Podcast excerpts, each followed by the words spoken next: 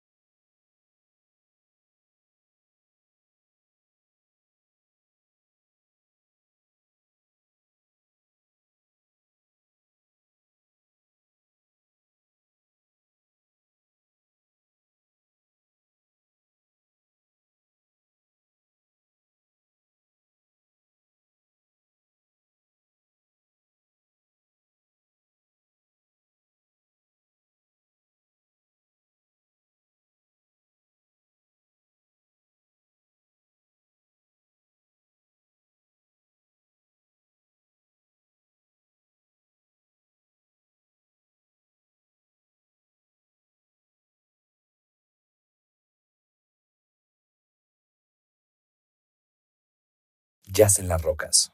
Agradecemos a nuestro patrocinador Tequila Tres Generaciones.